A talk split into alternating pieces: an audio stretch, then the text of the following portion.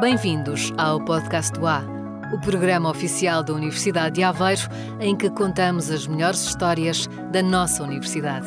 Eu sou a Elsa Santos. Neste episódio vamos falar de dois temas que marcam o mês de fevereiro. O início do novo ano chinês, este o ano do tigre de água, e vamos falar também de amor. E na rubrica Será mesmo assim? Respondemos a uma pergunta precisamente sobre este sentimento que nos une ou nos separa. Tudo isto em mais um podcast do A que começa agora. Vamos a isso.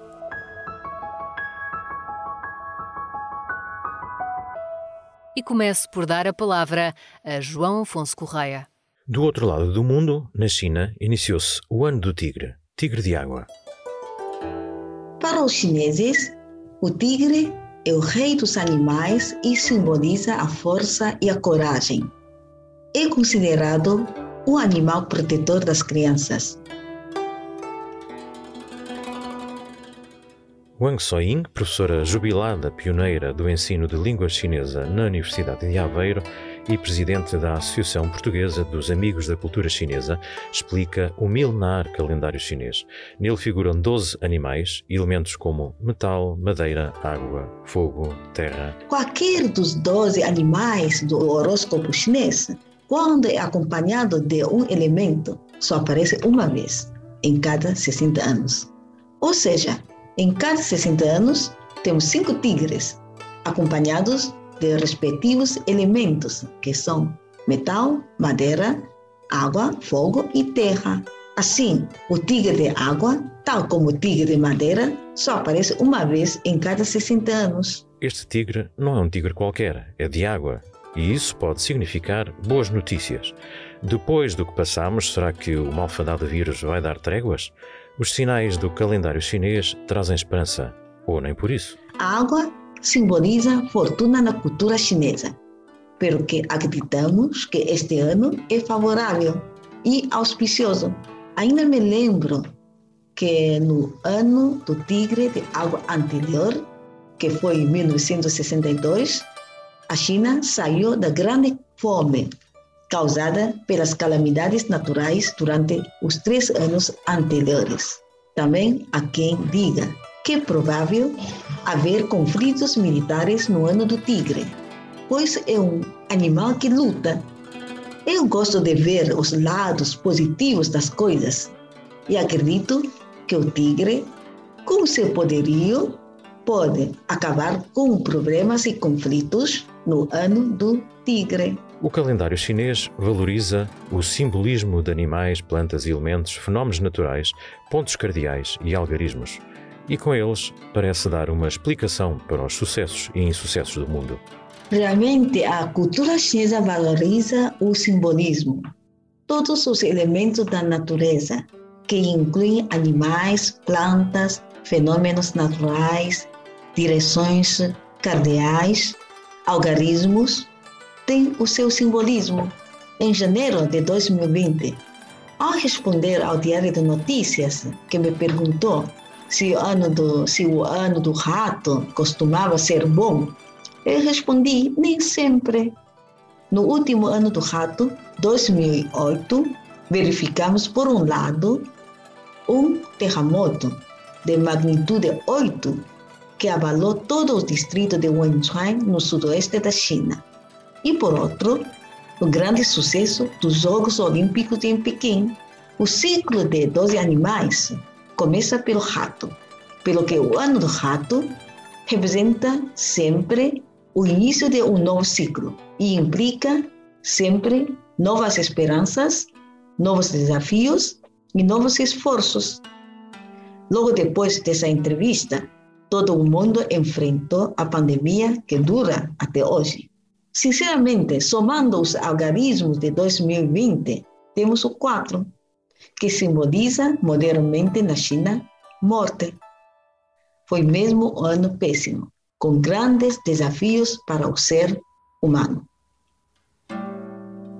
Depois, em fevereiro de 2021, ao responder a uma pergunta do Diário de Notícias sobre o ano do búfalo, eu escrevi: No zodiaco chinês, o Niu, aliás o búfalo ou boi, é considerado laborioso, empenhado com os pés bem assentes no chão. Olhando para a história, em 2009, ano do búfalo anterior, a pandemia da gripe A tirou muitas vidas humanas. E com a luta árdua durante todo o ano do búfalo, a humanidade ganhou a vitória oficialmente declarada pela Organização Mundial da Saúde um ano depois, no ano do tigre. Por isso, o ano do búfalo 2021 será um ano de trabalho em que a humanidade aprende a conviver com a pandemia, com o cumprimento rigoroso das medidas profiláticas. E este ano do tigre, tenho a grande esperança de que a vida volte à normalidade.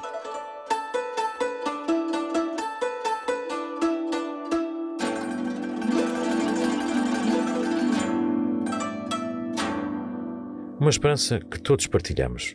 Apesar da pandemia, ao Instituto Confúcio da Universidade de Aveiro nunca faltou energia e determinação, garante o diretor Carlos Moraes, que anuncia algumas ações de um vasto programa preparado para o ano do Tigre de Água. Relativamente ao Instituto Confúcio da Universidade de Aveiro, nunca faltou essa força, essa coragem, audácia, energia e até determinação ao longo destes dois anos de pandemia. Continuando com esta mesma audácia, determinação e energia do Tigre, este ano eh, vamos concretizar algumas tarefas e projetos que já estão mais ou menos planificados. Antes de mais, devo referir a exposição sobre o signo do Tigre, que foi inaugurada no dia 1 de fevereiro, dia do Ano Novo Chinês, na Sala Helene de Beauvoir, na Biblioteca da Universidade de Aveiro. Esta exposição estará patente até o dia 1 de março e é constituída por três núcleos temáticos. Um dedicado à explicação do ciclo das festividades do Ano Novo Chinês, que se iniciaram, como disse, no dia 1 de fevereiro. Outro dedicado a esculturas chinesas em estiatite, com a mostra de uma coleção de Carlos Xavier Reis e um terceiro núcleo constituído por uma mostra biobibliográfica da professora Wang Suiying, que se jubilou em finais de dezembro, a docente que introduziu o chinês na Universidade de Aveiro. Inauguramos na Biblioteca Municipal de São João da Madeira uma exposição sobre literatura infanto-juvenil chinesa, integrada no programa de inauguração de uma sala de mandarim né, que foi criada nesta biblioteca. Estiveram presentes as principais individualidades autárquicas e, por Zoom, esteve também presente o Sr. Embaixador da República Popular da China, Zhao Bentang. Apenas algumas das várias ações previstas para 2022. A vertente de edição e publicação de obras centradas na cultura chinesa e nas relações entre China e o Ocidente, vertente que assumiu maior relevo na atividade do Instituto Confúcio da Universidade de Aveiro durante a pandemia, vai continuar em 2022, afirma Carlos Moraes.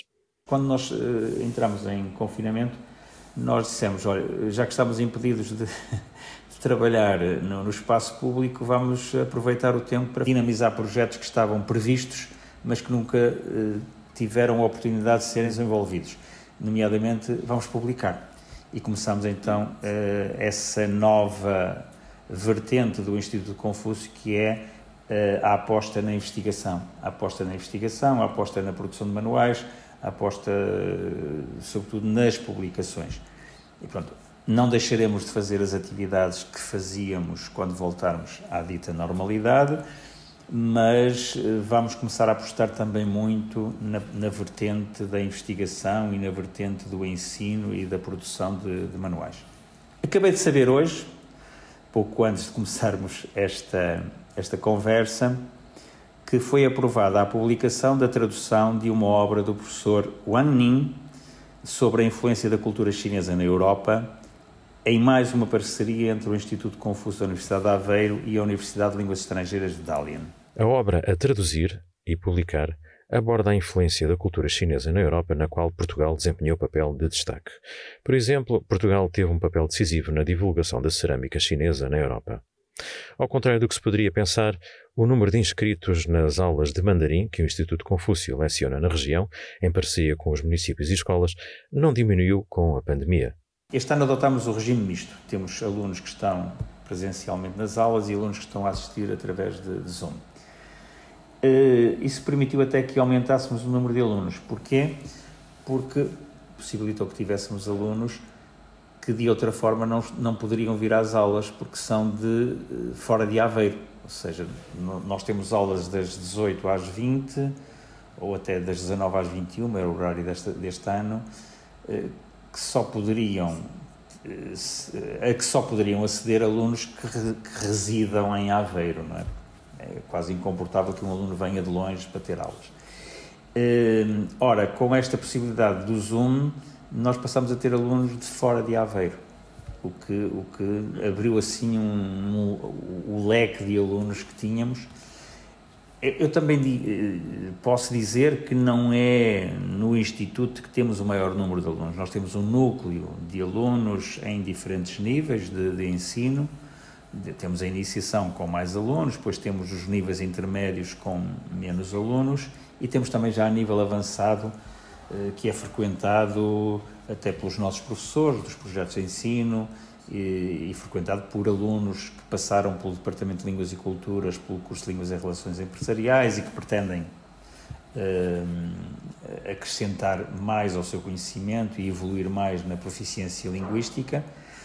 Uh, portanto, esta, criaram-se aqui outras oportunidades que nunca tinham sido ponderadas. Isto é, a pandemia obrigou-nos a um novo, a um novo, a novas metodologias de ensino e, eh, passada a pandemia, essas novas metodologias continuam atuais porque possibilitam outras outras abordagens e outros eh, e o, e o chegarmos, o podermos chegar a outros públicos.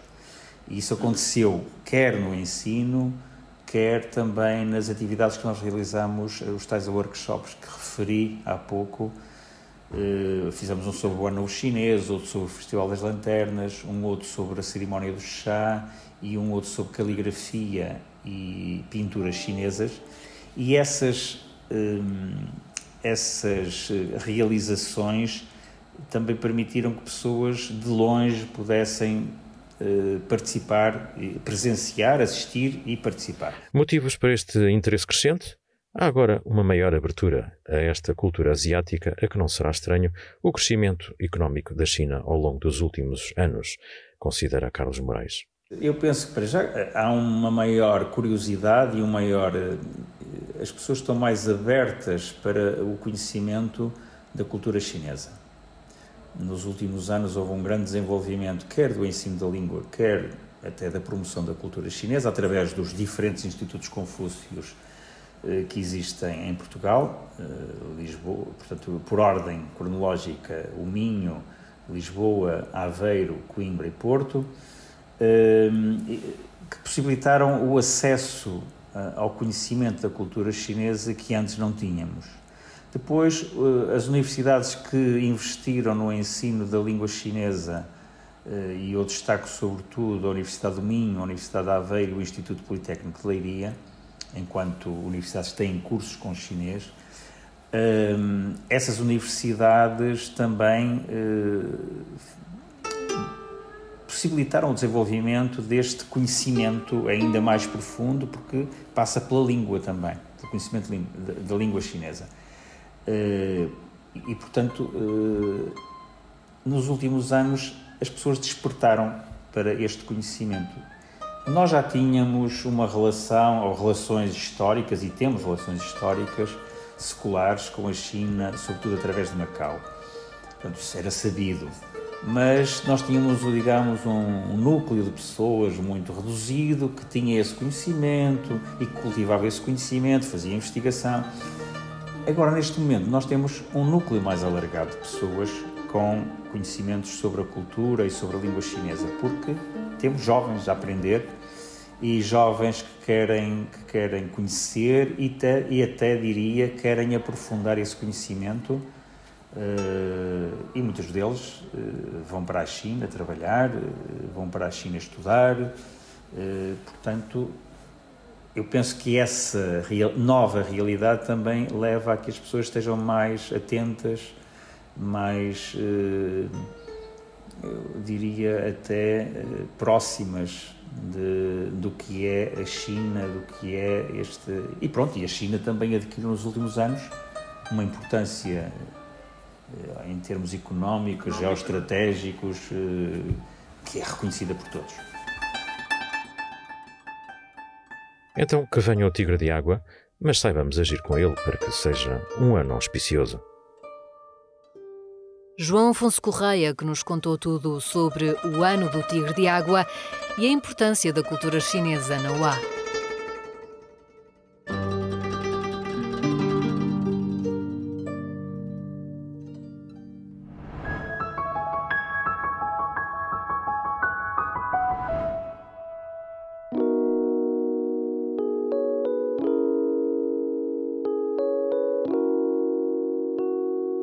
E agora, vamos falar de amor?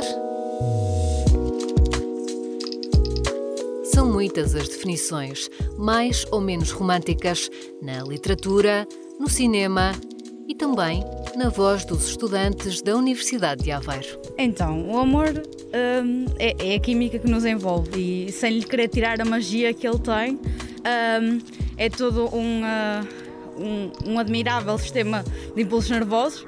Uh, com imensas reações químicas à mistura e hormonas aos saltos também. Bem, eu acho que o amor depende um bocado muito da percepção de cada pessoa, porque eu acho que o amor vem em muitas formas. Uh, pode ser tanto o afeto que se mostra para com um amigo, como pode ser também mesmo o sentimento de, tanto sentimento querido que se tem com a pessoa. Pronto, uh, eu, eu acho que é depende da percepção de cada pessoa e também depende da maneira como cada um vive o seu amor. Acho que o amor tem um papel muito importante na, na nossa felicidade e, consequentemente, na nossa vida.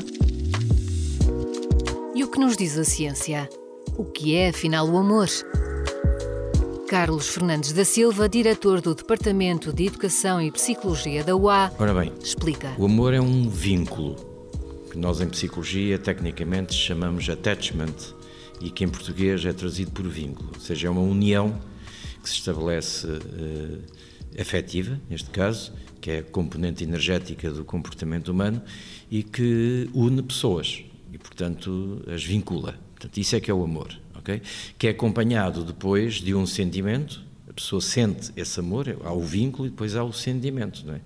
E esse sentimento é uma experienciação que cada um vive à sua maneira, portanto, vivencia o amor à sua maneira, de acordo com a sua história de vida, com as suas características biológicas, né, genéticas, etc., e com as aprendizagens que fez na vida, vai vivenciar esse amor à sua moda. E há diferentes tipos de amor. É uma categoria geral que se divide em várias subcategorias. Né? Depois temos aquilo que se chama, por exemplo, o amor filia, que é o amor filial, que é o amor pais-filhos, né? uh, avós-netos, por aí fora. É um amor muito particular é um amor em que aquilo que o caracteriza basicamente é tudo que tem a ver com a proteção e que deriva diretamente daquela experiência primordial da mãe bebê, não é? Portanto, é um amor em que predomina a proteção, o carinho, não é? o cuidado, aquilo que nós chamamos o licking and grooming, que é lamber e catar, não é? que é uma experiência porque nós dizemos que as pessoas são LGs, licking and grooming, LGs positivas, quando de facto são amorosas e prestam cuidados, acariciam, dão um colo, abraçam, dão a mão, e os LG negativos que são avessos a isso e não, não se exprimem, não é? Isso tem implicações no desenvolvimento até em geral, não só afetivo, mas cognitivo, comportamental, social, etc. Esse é o amor filial. Portanto, o amor filia tem essas componentes. Depois há um outro amor, que é o amor fraternal, já é diferente, que é o amor entre os amigos, que é esse que nós, nós podemos ter centenas, podemos ter milhares de amigos. O amor fraternal é diferente do filial, é? E tem mais o, as questões da solidariedade, de entre ajuda, do brincar juntos, etc., que o filial também tem é? Eh, mas o fraternal é muito porque a mãe também brinca e os pais com os filhos, não é? Mas os irmãos, porque aqui o fraternal inclui os irmãos, inclui os amigos, etc. por aí fora. Eh, até irmãos, até os amigos se tornam irmãos, não é? Que dizem irmãos de coração, que é um vínculo que se estabelece, não é? Só que este vínculo tem uma característica que os outros anteriores não têm.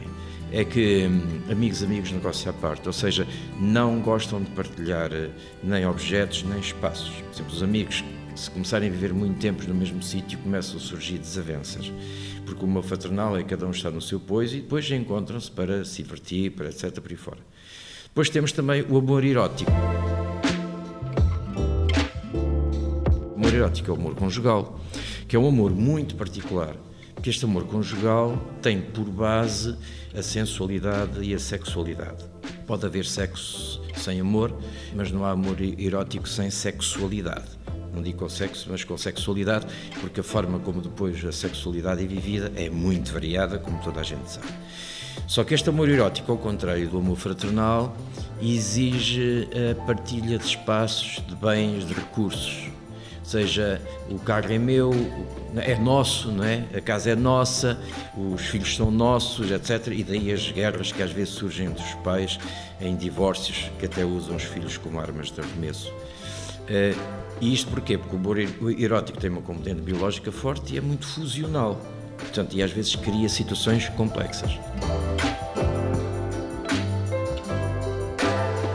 Complexo pode também parecer, pelo menos aos olhos de alguns, o amor à primeira vista. Mas é muitas vezes assim que o amor acontece. O amor à primeira vista pode acontecer, ou seja, a pessoa apaixonou-se. Porquê? Porque a pessoa reúne, se calhar, as características físicas que são da evolução da espécie, que atraem, por exemplo, aquela mulher atrai o homem daquela maneira por aquelas características, atrai também porque culturalmente o homem valoriza uma mulher de cabelos loiros olhos azuis, ela também tem, ou porque tem aquele perfil não sei o quê, que veste-se daquela maneira, tem um timbre de voz tão, tão interessante e a pessoa apaixonou-se. Pronto, estabeleceu o vínculo, mas este vínculo agora vai ter que consolidar-se e em que moldes? Porque pode acabar num amor, numa ligação possessiva e aí o amor vai à vida. Como na vida, também no amor há regras e há uma que é fundamental, como explica Carlos Fernandes da Silva. Assim como o nosso corpo para viver precisa de oxigênio, o oxigênio do amor é a liberdade.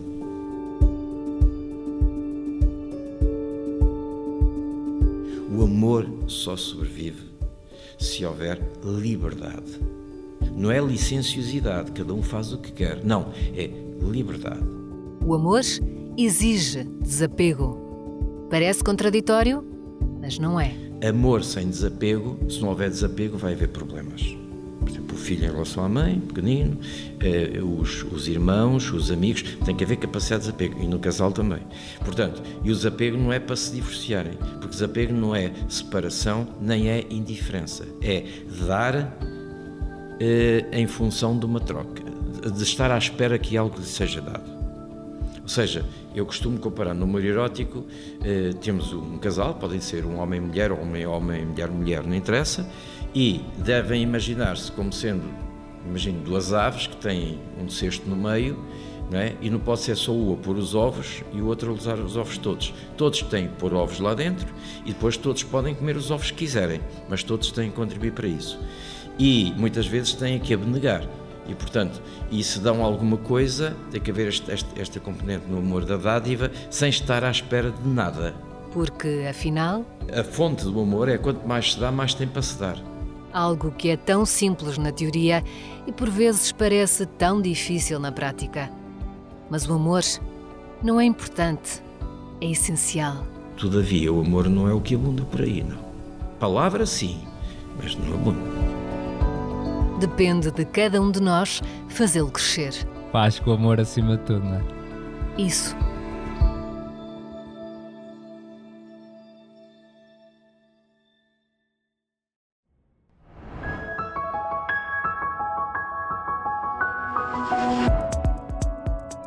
Tempo agora para a rubrica Será mesmo assim?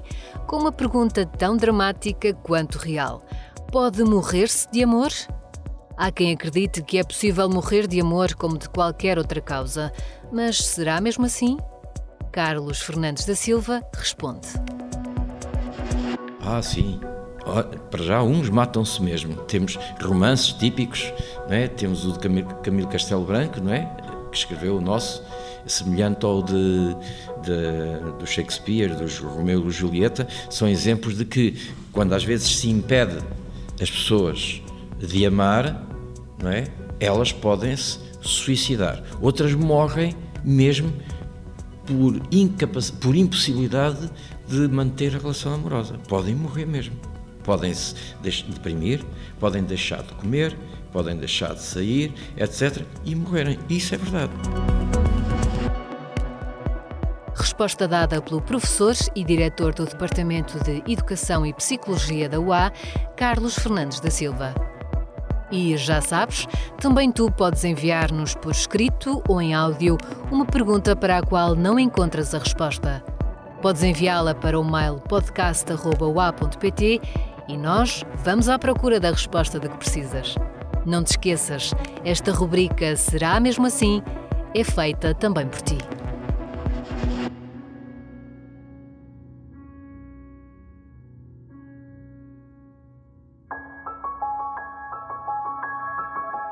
E até ao próximo episódio, podes ajudar-nos a tornar o programa mais conhecido. Recomenda o podcast aos teus amigos. Ajuda-os a encontrar o programa no Spotify ou na Apple Podcasts. Também podes partilhar este episódio nas tuas redes sociais. O podcast do A é feito pelos Serviços de Comunicação, Imagem e Relações Públicas da Universidade de Aveiro, com a realização da empresa produtora 366 Ideias. Para mais informação, sempre atual, sobre a Universidade de Aveiro, podes passar pelo site ua.pt. Para saber mais sobre o programa, vai até ua.pt barra pt barra podcast. Este é o nosso ponto de encontro, aqui mesmo, no Podcast UA.